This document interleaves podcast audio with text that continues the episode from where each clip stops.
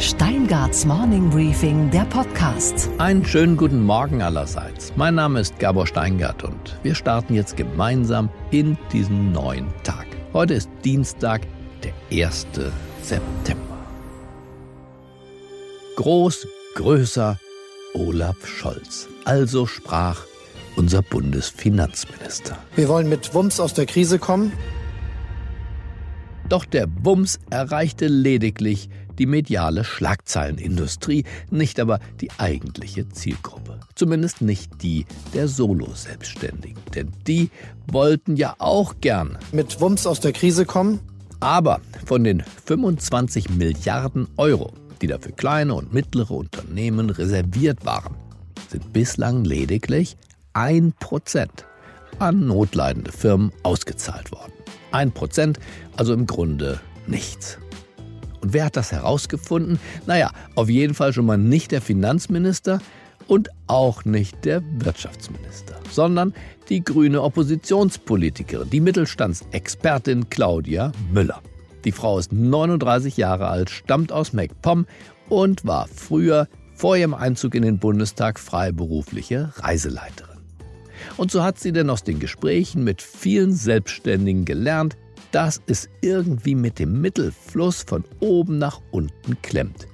Irgendwie schien da ein Knoten drin. Es ist wirklich erschreckend wenig und es heißt nicht, dass keine Hilfe gebraucht wird. Es heißt schlicht und ergreifend, sie kommt nicht an. Also stellte Claudia Müller eine kleine Anfrage an die Regierung und siehe da. Der Bundesfinanzminister, der sonst seine Kritiker so gerne abbügelt. Pappelapapp, wenn ich das mal sagen darf. War jetzt geständig. Und die offiziellen Zahlen von dem Rettungsprogramm, das gar nicht rettet, wurden der grünen Abgeordneten übermittelt. Die hat dann schnell verstanden, warum das Geld nicht fließt. Weil der Staat nur Kosten erstattet. Und Kosten fallen nun mal an bei Firmen mit vielen Beschäftigten, aber nicht bei den Solo-Selbstständigen. Und was dort an Kosten anfällt, die Lebenshaltungskosten nämlich, die zahlt das Programm natürlich nicht. Dafür, sagt der Staat, gebe es ja Hartz IV. Naja, das findet Claudia Müller zu Recht empörend. Und es ist wirklich eine absolute Fehlkonstruktion und lässt die Selbstständigen im Regen stehen. Und was ich daran wirklich besonders schlimm finde, man unterteilt arbeitende Menschen in zwei Klassen. Diejenigen, die angestellt arbeiten und diejenigen, die freiberuflich selbstständig arbeiten, die werden komplett im Regen stehen gelassen. Und ich finde, das ist aus einer, also das ist einfach aus sozialer Sicht ist das einfach furchtbar und ein furchtbares Zeichen an die moderne Arbeitswelt, die die Bundesregierung schlicht nicht verstanden hat. Da drängt sich doch die schlitzohrige Frage geradezu auf. Vielleicht ist er ganz froh, dass die Gelder nicht abgerufen werden, dann wird es nachher nicht so teuer? Das möchte ich nicht hoffen, denn uns geht unglaublich viel dadurch verloren. Also wir brauchen ja gerade die Selbstständigen mit ihrer Kreativität und dann festigen wir jetzt alte Wirtschaftsstrukturen und machen auch mit den Soforthilfen und grundsätzlich mit den Überbrückungshilfen nichts dafür, dass wir tatsächlich die Wirtschaft weiterentwickeln an dieser Stelle. Es ist ein Festhalten am Status quo, vor allem an einem eigentlich nicht mal mehr dem jetzigen Status quo, sondern dem von vorgestern. Wenn der Minister Scholz jetzt zuhört, dann darf er seine eigenen Worte vom Wir wollen mit Wumms aus der Krise kommen spätestens jetzt kassieren. Scholz schlägt Scholz. Und zwar mit Scholz und sagt heute Morgen am besten vor seinem Spiegel zu sich selbst, dieses Programm war Pappelapapp, wenn ich das mal sagen darf. Unsere weiteren Themen heute. Manuela Schwesig, die Ministerpräsidentin von Mecklenburg-Vorpommern, hat uns an Bord der Pioneer One besucht und gesprochen über die große Demo in Berlin. Auch wenn diese Minderheit gerade die Macht der Bilder für sich genutzt hat, die große Mehrheit, Millionen von Menschen in Deutschland, halten sich gerade an die Regeln. Außerdem, wir sprechen über eine Debatte, die unter den Ökonomen derzeit die Gemüter erhitzt. Es geht um die Modern Monetary Theory.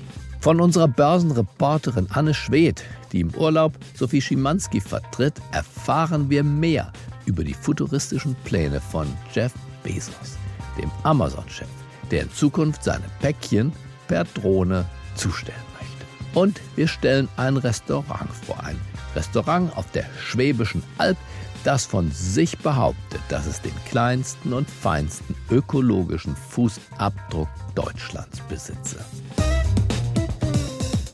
Auf der Pioneer One, unserem Redaktionsschiff, beobachten wir Politiker nicht nur. Manchmal laden wir sie auch einfach zu uns ein. Gestern kam Manuela Schwesig gut gelaunt zu Besuch, die SPD-Ministerpräsidentin von Mecklenburg-Vorpommern. Mein Kollege Gordon Repinski, Vize-Chefredakteur unserer neuen Medienmarke The Pioneer, hat sie in Empfang genommen und vor zahlreichen Pioneers mit ihr gesprochen. Hören wir hinein. Ja, wir haben, ähm, glaube ich, alle diese Bilder gesehen am Wochenende bei den Demonstrationen gegen die Corona-Politik hier in Berlin. Der Durchbruch der Demonstranten und dann dieser Marsch sozusagen auf die Stufen des Reichstagsgebäudes, der dann abgehalten wurde von drei Polizisten. Äh, was waren Ihre Gedanken, als Sie das gesehen haben? Ich war erschrocken und erschüttert. Solche Bilder kenne ich und meine Generation zum Glück nur aus den Geschichtsbüchern. Und ähm, auf der anderen Seite ist es für mich der Beweis dafür, dass rechtsextreme Reichsbürger genau diese Fantasien haben, die sie da ausgelebt haben. Und eins ist klar, dass wir natürlich dafür sorgen müssen, dass sich sowas nicht wiederholt. Ich will aber auch sagen, bevor solche Leute jetzt Tage und Wochen lang die mediale Aufmerksamkeit haben, sollte man noch mal ganz nüchtern auf die Zahlen und Fakten gucken, auch wenn diese Minderheit gerade die Macht der Bilder äh, für sich genutzt hat. Die große Mehrheit, Millionen von Menschen in Deutschland halten sich gerade an die Regeln. Und wenn ich von Regeln spreche, dann meine ich auch Demonstrationen. Demonstrations- und Meinungsfreiheit ist ein hohes Gut aber äh, es hat auch Grenzen da, wo zum Beispiel rechtsextremistische Parolen verbreitet werden und wo Angst und Schrecken verbreitet werden und wo man sich vor allem nicht an die äh, Vorgaben von solchen Demonstrationen hält. Dann sagen Sie doch nochmal, was für Sie jetzt der dominierende Gedanke ist. Ist der dominierende Gedanke, dass da eigentlich viel zu viel Aufmerksamkeit äh, geschoben wird auf diejenigen, die eigentlich in der Minderheit sind? Oder ist es so, dass man tatsächlich sagen muss, das war ein massiver Angriff auf die Demokratie und wir müssen jetzt den Reichstag mit einem Graben, mit mehr Polizei, mit was auch immer schützen? Also Freiheit geht ja immer einher auch mit Verantwortung. Es, man, man kriegt keine Freiheit ohne Verantwortung. Das muss auch jeder wissen. Und Demonstrations- und Meinungsfreiheit, dazu gehört auch, dass man selber genau schauen muss, mit wem bin ich da eigentlich unterwegs und äh, welche, welche Parolen mache ich mir dazu eigen. Das andere ist, dass es auch gute Gründe gibt, äh, warum der Rechtsstaat bestimmte Dinge auch sichert. Auch daran muss ich mich halten. Und äh, das sehe ich schon mit Sorge. Da muss man hart gegensteuern. Ich bin aber nicht dafür, dass jetzt der Reichstag äh, völlig abgeriegelt wird. Im Gegenteil, ich fand das immer hier in Berlin und so ist es bei mir auch zu Hause vor der Staatskanzlei. Ich finde es ein hohes Gut unserer Demokratie, dass die Dinge eigentlich sehr bürgernah sind. Also wenn man mich fragt, äh, dann sage ich immer, der Unterschied zur DDR und heute ist, dass jeder vor der Staatskanzlei und auch vom Reichstag demonstrieren kann. Bei mir wird sogar manchmal gezeltet von Demonstranten und ich bringe dann noch den Kaffee, wenn es kalt ist, runter. Das ist der große Unterschied. Das ist ein hohes Gut und das finde ich, dürfen uns jetzt solche Leute auch nicht wegnehmen. Auf der anderen Seite gilt auch der Gedanke, es sind schlimm, diese Ausschreitungen. Wir müssen uns damit auseinandersetzen und jetzt hier und heute auch. Aber die wenigen dürfen nicht die Mehrheit, die eben nicht so, ein, so eine Bambule macht, die nicht solche Ausschreitungen machen, sich jeden Tag an die Regeln halten, die dürfen nicht den Eindruck haben, sie sind die Doofen, weil sie nicht vorkommen. Ich glaube, die Mehrheit in Deutschland interessiert sich gerade dafür, wie kommen wir gesund durch die Krise, was ist mit unseren Arbeitsplätzen, wie geht es wirtschaftlich weiter. Das ist ein sehr wichtiges Thema. Aber die SPD hat neben Corona und der Arbeit in der Großen Koalition noch eine weitere Mission. Sie will zurück zu mehr Relevanz, zu besseren Umfragen, zurück zum Status einer Volkspartei. Und der Wumms-Kandidat Olaf Scholz, wir haben ja schon kurz zu Beginn über ihn gesprochen, der soll es jetzt richten. Der will, damit er es richten kann, von den Besserverdienern nur das Beste, also ihr Geld. Ihr eigener Vizekanzler, Bundesfinanzminister Olaf Scholz plädiert dafür, dass äh, sehr Wohlhabende gerade wegen der Corona-Folgen höhere Steuern zahlen sollten. Ist das der richtige Weg aus Ihrer Sicht? Ja, die Debatte hatten wir schon vor Corona und es ist doch völlig klar, dass wir jetzt in einer totalen großen Herausforderungen sind. Wir hatten ja, ich sag mal, haben ja uns auch zur deutschen Einheit damals entschieden, diese Herausforderung mit zusätzlichen Mitteln zu unterstützen. Und ich finde, jetzt in der Corona-Zeit ist es doch erst recht gerechtfertigt zu sagen, dass die, die sehr, sehr wohlhabend sind, auch einen zusätzlichen Beitrag leisten. Also eine Art Corona-Soli, bevor der Soli überhaupt ganz abgeschafft wurde. Ja. Na, er wird ja definitiv zum 1.1. für 90 Prozent der Einkommen abgeschafft und das ist auch nach wie vor richtig und wichtig.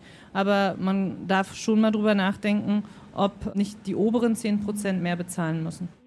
Und wer mit Manuela Schwesig spricht, der denkt unwillkürlich an die Stärke, mit der sie ihre persönliche Erkrankung zur Kenntnis genommen, sie dann gemeistert und sich ins öffentliche Leben zurückgekämpft hat. Auch darüber hat sie, und zwar aus freien Stücken, vor den anwesenden Pioneers Auskunft gegeben. Auch Sie haben ja im kommenden Jahr Wahlen vor sich in Mecklenburg-Vorpommern. Sie haben sich zugleich zurückgezogen von, ihrer, von Ihren Bundesämtern, sind nicht mehr Bundesvize.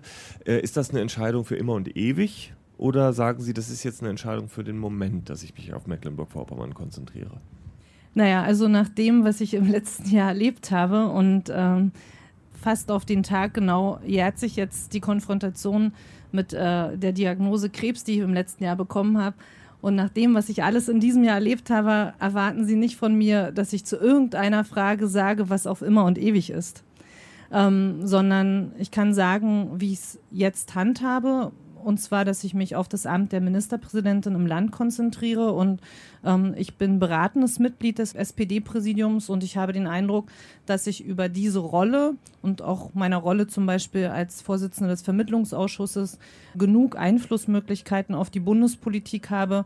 Man muss nicht immer dafür Ämter innehaben. Vielleicht reicht manchmal auch einfach das Vertrauen, was andere in, in meine Position haben. Sie haben Ihre Krebserkrankung selber angesprochen. Äh, Im Juni, glaube ich, diesen Jahres wurde das als geheilt erklärt. Das heißt also auch ein sehr, glaube ich, sehr anstrengendes und äh, fundamentales Jahr für Sie einfach zu Ende gegangen damit. Hat sich Ihr eigener Blick auf Politik auch verändert damit?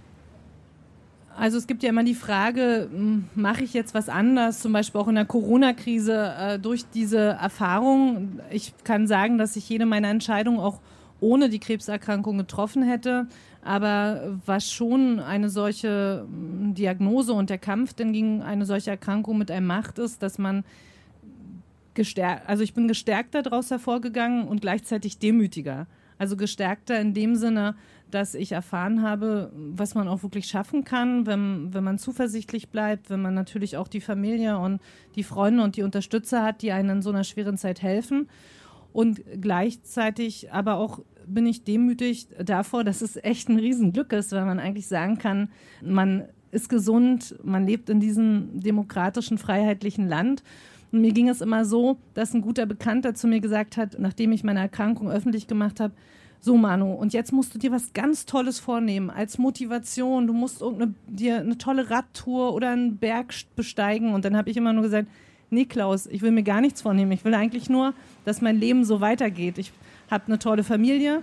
Ich habe das große Glück, im 30. Jahr der deutschen Einheit eins der vermeintlich neuen Bundesländer äh, führen zu dürfen. Und wenn es genau so bleibt, dann ist alles gut für mich. Politik und der Umgang mit Krankheit ist eine, eine, eigene Geschichte. Viele Politiker versuchen, Krankheiten, soweit es geht, ähm, aus der Öffentlichkeit fernzuhalten. Sie haben sich anders entschieden, womöglich, weil es auch gar nicht anders ging. Aber ich frage Sie, was war Ihr persönlicher Ansatz? Warum haben Sie sich dann so entschieden, es so zu machen, wie Sie es getan haben? Also ich bin immer dafür, die Karten offen auf den Tisch zu legen. Die Leute, die mit mir zusammenarbeiten, wissen das. Das ist auch nicht immer bequem, aber darum geht es ja auch nicht. Ich bin dafür, dass die Bürgerinnen und Bürger wissen, woran sie sind. Und natürlich war es eine ja, große Herausforderung, die Krankheit zu bekämpfen und trotzdem meinem Amt gerecht zu werden. Deswegen habe ich mich auch klar entschieden, das Amt der kommissarischen Parteivorsitzenden abzugeben. Und auch wenn damals viele gesagt haben, na sei doch froh, der SPD geht es eh nicht so gut, ich habe es immer gerne gemacht. Die SPD ist unabhängig von Umfragen meine Partei, für die ich auch gerne in Verantwortung gestanden habe, auch gerade in schweren Zeiten. Das war für mich persönlich ein äh, schwerer Schritt, aber er war konsequent und richtig, damit ich genau die Kraft hatte für den Kampf gegen den Krebs und auch mein Amt weiter gut auszufüllen. Und zum Schluss ist ja die Corona-Krise dazugekommen. Das war eine sehr schwierige Kombination. Also Krebs und Corona ist dann äh, doch eine ganz schöne Hausnummer und da bin ich dann auch froh, dass ich da ähm, gut das eine abschließen konnte und jetzt gilt alle meine Kraft, auch das Bundesland weiter gut durch die Krise zu führen. Und ähm, deswegen war es mir von Anfang an wichtig, da auch offen mit umzugehen. Und ich war positiv überrascht, dass ich dafür eigentlich fast nur gutes und unterstützendes Feedback bekommen habe. Danke an Manuela Schwesig für den Besuch und für die offenen Worte, die für uns alle, ich glaube, das kann ich so sagen heute Morgen, auch eine Tröstung darstellen. Ein alter Karlauer unter Ökonomen lautet, das Geld ist niemals weg, es ist nur immer woanders. Aber wo kommt das Geld eigentlich her?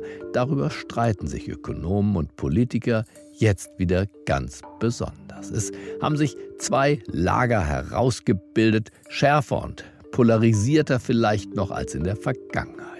Da sind zum einen die klassischen ordoliberalen Wirtschaftswissenschaftler, die sagen, ganz getreu der Ludwig-Erhard-Schule und von Müller-Amack gelernt ist gelernt, Geld ist ein Wert, der erwirtschaftet werden muss.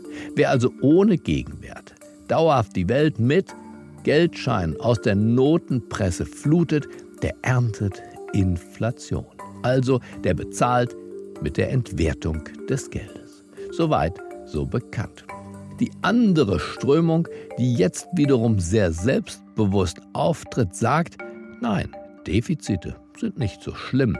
Da der Staat das Monopol zum Gelddrucken besitzt, solle er es auch tun, und zwar reichlich, damit er seine vielen Staatsaufgaben auch erledigen kann. Die Inflation, kein Problem, die wird dadurch verhindert, dass der Staat das von ihm gedruckte Geld durch von ihm erhobene Steuern auch wieder einziehen kann. Modern Monetary Theory nennt sich das Ganze.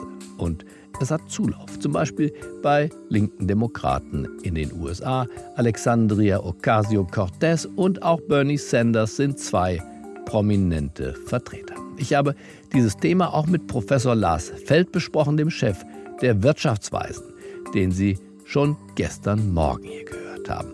Aber diesen Teil des Gesprächs über das Abrücken der amerikanischen Notenbank vom strengen Inflationsziel und ob das Ganze was mit der Modern Monetary Theory MMT zu tun haben könnte, das hören wir jetzt exklusiv. Wie stehen Sie dieser modernen Geldtheorie gegenüber? Sehr skeptisch. Also wir sehen schon diese Diskussionen, die in die Richtung gehen, nach der Vorstellung, dass die Notenbank im Grunde die Zahlungsfähigkeit des Staates sicherstellt und sich die Finanzpolitik eigentlich nur noch um Beschäftigung und Produktionslücke kümmert. Äh, das ist die Vorstellung dahinter. Das ist meines Erachtens erstens nicht neu, sondern das äh, wurde im Grunde schon Mitte der 40er Jahre diskutiert. Es gibt dieses berühmte Buch von Ebba Lerner, der damals die sogenannte funktionale Finanzpolitik verlangt hat, die vollständig auf Beschäftigung ausgerichtet sein sollte, auf Vollbeschäftigung. Mhm. Ähm, und genauso ist die MMT ausgerichtet. Der Unterschied, den wir äh, feststellen müssen, ist, dass in den vergangenen zehn Jahren trotz der sehr, sehr starken äh, Liquiditätsschwämme in der Wirtschaft im Grunde die Inflation ausgeblieben ist. Äh, und zwar nicht nur im Euroraum, sondern eben auch in anderen Regionen dieser Erde. Und das ist Anlass für die Diskussion. Meines Erachtens wird dabei vergessen, dass wir nach Bankenkrisen, wie wir sie 2009 hatten, immer auch Schwierigkeiten bei der Kreditvergabe bestehen. Und wenn die Banken wenig Kredit aushändigen, dann wird auch letztlich in der Wirtschaft nicht viel Nachfrage geäußert werden können und äh, die Inflationsraten bleiben niedrig. Das muss jetzt nach Corona nicht so sein, denn es ist eine realwirtschaftliche Krise, die wir haben, die auch das ein oder andere Unternehmen äh, auf der Strecke lässt. Und äh, da werden wir vielleicht auch Schwierigkeiten haben, Preissteigerungen zu unterbinden. Wenn man den Aktienmarkt mal mit einbezieht in den Warenkorb, dann kann man doch zum Teil nur den Kopf schütteln über diese Form der Entkopplung. Wir haben zu tun mit einem Unternehmenssektor, der wirklich in großen Schwierigkeiten steckt, was Umsatz und Gewinn, also die harten Kennziffern angeht. Und trotzdem melden fast alle Indizes und sehr, sehr viele Einzelunternehmen Höchststände. Das hat sicherlich damit zu tun, dass wir von staatlicher Seite sowohl Geld als auch finanzpolitisch sehr, sehr viel Liquidität in die Märkte äh, schießen. Also auch weltweit, das machen ja im Moment alle ähm, entwickelten Volkswirtschaften und auch die Schwellenländer. Aber im Grunde beunruhigen mich die Aktienmärkte noch äh, sehr, sehr wenig. Denn äh, wenn man dann irgendwann feststellen müsste, dass eine Korrektur notwendig ist, dann werden halt die Aktienwerte runtergehen und die Leute, die äh, mit ihrem Eigenkapital am Aktienmarkt aktiv sind, werden auch entsprechende Korrektur in der Höhe ihres Vermögensbestandes hinnehmen müssen. Aber insgesamt kann man doch feststellen, dass die Kreditschöpfung und die Geldschöpfung der letzten Jahre verliert das Verschämte, dass man es als Ausnahme empfunden hat, dass man wieder zurück wollte zu normalen Zinssätzen, dass Geld wieder einen Preis bekam. Die äh, neue Geldtheorie will das ja zu einem Dauerzustand machen und sagt ja, bisher ist ja gar nichts passiert, wie Sie es ja auch gesagt haben, bei der Inflation, unserer Hauptgefahr, die wir bisher gesehen haben. Und deswegen können wir das jetzt perpetuieren.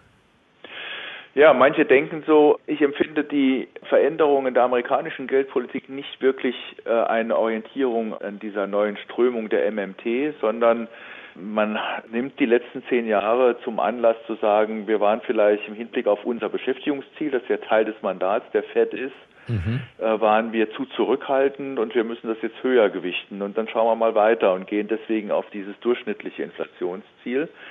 So wird das ja letztlich auch äh, von Paul begründet. Er, er geht ja jetzt nicht ins Lager der MMT über. Das wäre auch äh, schlecht, weil für seine persönliche Glaubwürdigkeit, aber hört man da die Nachtigall nicht trapsen? So weit würde ich nicht gehen, dass man die Nachtigall mhm. trapsen hört, denn auf der anderen Seite ist das nun mal auch das Mandat der FED. Im Unterschied zur EZB ist sie eben nicht in der Zielhierarchie, bei der äh, die Preisstabilität ganz oben an oberster Stelle steht, sondern muss immer auch Beschäftigung mit abwägen auf der gleichen Ebene. Umso mehr habe ich mich gewundert, Herr Feld, da ich das ja weiß und da alle Ökonomen das auch wissen, dass hier tatsächlich nicht die eine Fixierung auf das eine Ziel so stark ist, ja. Geldmengensteuerung, Inflation wie bei uns, wäre doch diese Nachjustierung, diese Klarstellung, dass die Inflation nicht diese Bedeutung für die Geldpolitik der USA hat, doch vielleicht gar nicht nötig gewesen. Hm, da bin ich nicht so sicher, ob das nicht nötig ist. Also ähm, ich, ich mhm. will Ihnen die Argumente nicht ausreden an der Stelle, denn wir werden ja abwarten müssen, was am Ende passiert. Also ich sehe schon und befürchte schon, dass wir auf die Art und Weise auch letztlich in den USA deutlich höhere Inflationsraten in den nächsten Jahren sehen werden. Und das wird ja auch Auswirkungen haben auf die Weltwirtschaft, indem Wechselkurse und anderes mit beeinflusst werden. Also äh, mal abwarten, was das am Ende bedeutet. Aber ich sehe zumindest keinen Anlass, dass wir das in Europa in irgendeiner Form kopieren sollten. Äh, ich versuche es mal äh, lieber mhm. äh, in die Politik der EZB zu ziehen. Ähm, das Mandat der EZB ist hier eindeutig und es muss nicht geändert werden, meines Erachtens.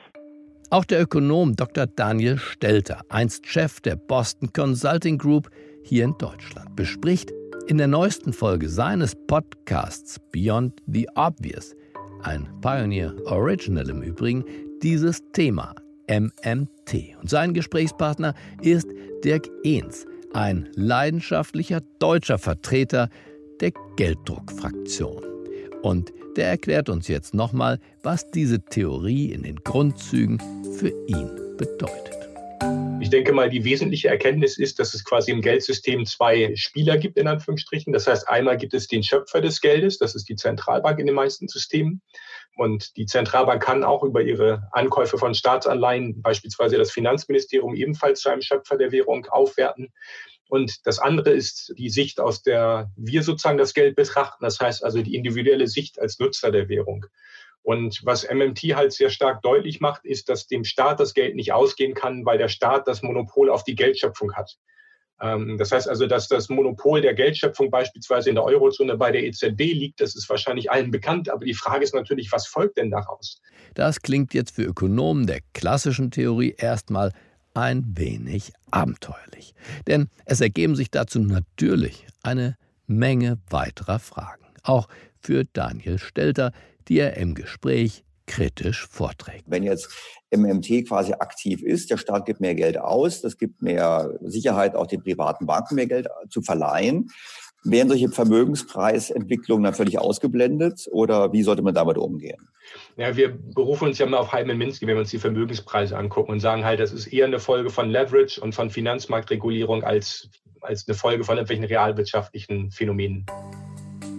Das ganze spannende und natürlich sehr kontroverse Gespräch zur Modern Monetary Theory hören Sie in der neuen Folge von Daniel Stelters Beyond the Obvious. Jetzt überall da, wo es Podcasts gibt und in der Morning Briefing App ja sowieso. Und danach wissen Sie wenigstens, warum Sie gegen die wundersame Geldvermehrung sind. Und was, Gabor? Ist eigentlich heute in der Hauptstadt los? Naja, wenn es Probleme gibt, dann denkt man sich auch in der Hauptstadt gern einen neuen Posten aus, einen Posten für einen neuen Beauftragten. Und bei mir ist jetzt Michael Bröker von The Pioneer. Und Michael, was für ein Beauftragter wird denn da jetzt schon wieder neu installiert? Ja, Gabor, aus meiner Sicht endlich mal einer, der es wirklich wert ist, installiert zu werden, nämlich ein Beauftragter für die Opfer des SED-Regimes. Rechtzeitig 30 Jahre nach der deutschen Einheit wird es endlich im Bundestag einen Ansprechpartner geben für all jene, die unter dem SED-Regime gelitten haben. Er soll eine Funktion bekommen wie der Wehrbeauftragte des Bundestages. Ansprechpartner sein, Öffentlichkeit herstellen und dann vielleicht auch die richtigen Debatten lenken. Und der heißt Egon Krenz?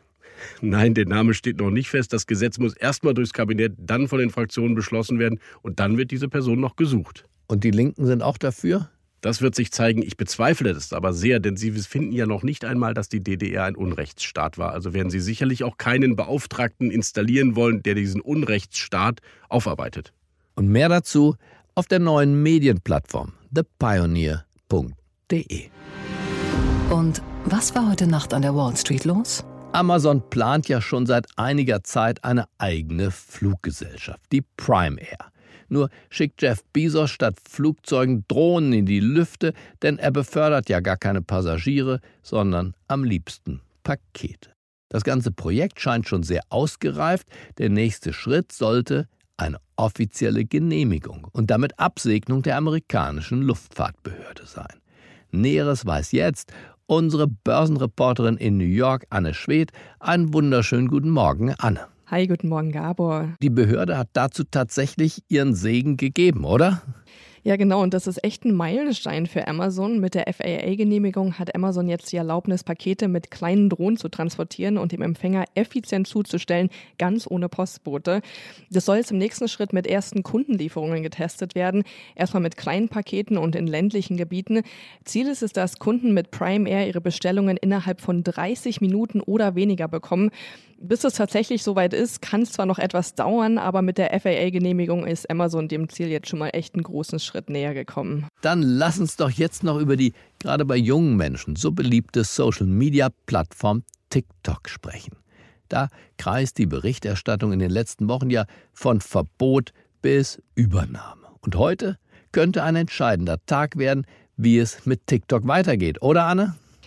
Ja, tatsächlich, zumindest wenn man Insidern glauben will. Die sagen, dass TikTok wohl bereits entschieden hat, an wen die Mutterfirma ByteDance seine TikTok-Geschäftszweige in den USA, Neuseeland und Australien verkaufen will. Und schon heute könnte dieser Deal verkündet werden. Wahrscheinlich bekommt entweder Microsoft in Zusammenarbeit mit Walmart oder die Softwarefirma Oracle den Zuschlag. Der Verkaufspreis wird wohl zwischen 20 und 30 Milliarden Dollar liegen. Der Deal könnte jedoch noch von der chinesischen Regierung gestoppt werden. Die muss dem Verkauf nämlich zustimmen. Falls der Deal nicht bis zum 20. September zustande kommt, will die US-Regierung TikTok in den USA komplett verbieten. Okay, Gabor, und was hat dich heute Morgen wirklich überrascht? Dass es auf der Schwäbischen Alb ein Restaurant gibt, das tatsächlich behauptet, die nachhaltigsten Gerichte des Landes zu servieren. Jede Zutat ist mit ihrer CO2-Bilanz auf der Karte aufgeführt. Und die Karte kann sich sehen lassen, denn der Küchenchef Simon Tress legt Wert darauf, dass all seine Zutaten für seine Fünf-Gänge-Menüs aus dem Umkreis von nur 25 Kilometern stammen. Das ist ambitioniert, aber auf der Schwäbischen Alb immerhin doch umsetzbar. Der umweltfreundlichste Teller allerdings ist der, auf dem nichts drauf ist.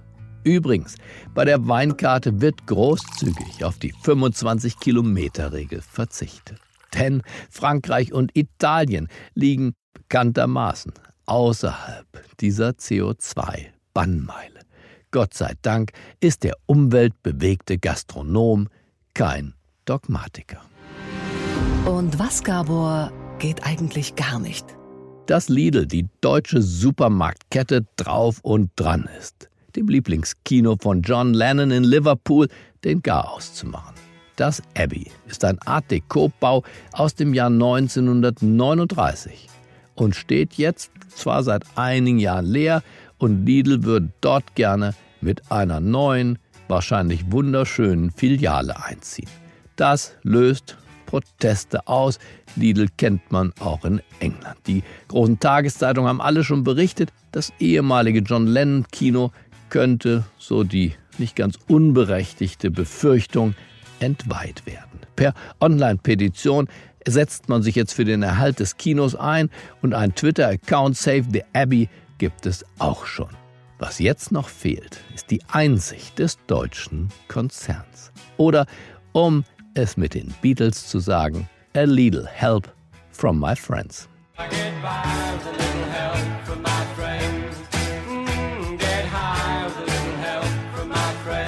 Ich wünsche Ihnen einen humorvollen Start in diesen neuen Tag. Bleiben Sie mir gewogen. Es grüßt Sie auf das Herzlichste, Ihr Gabor Steingart.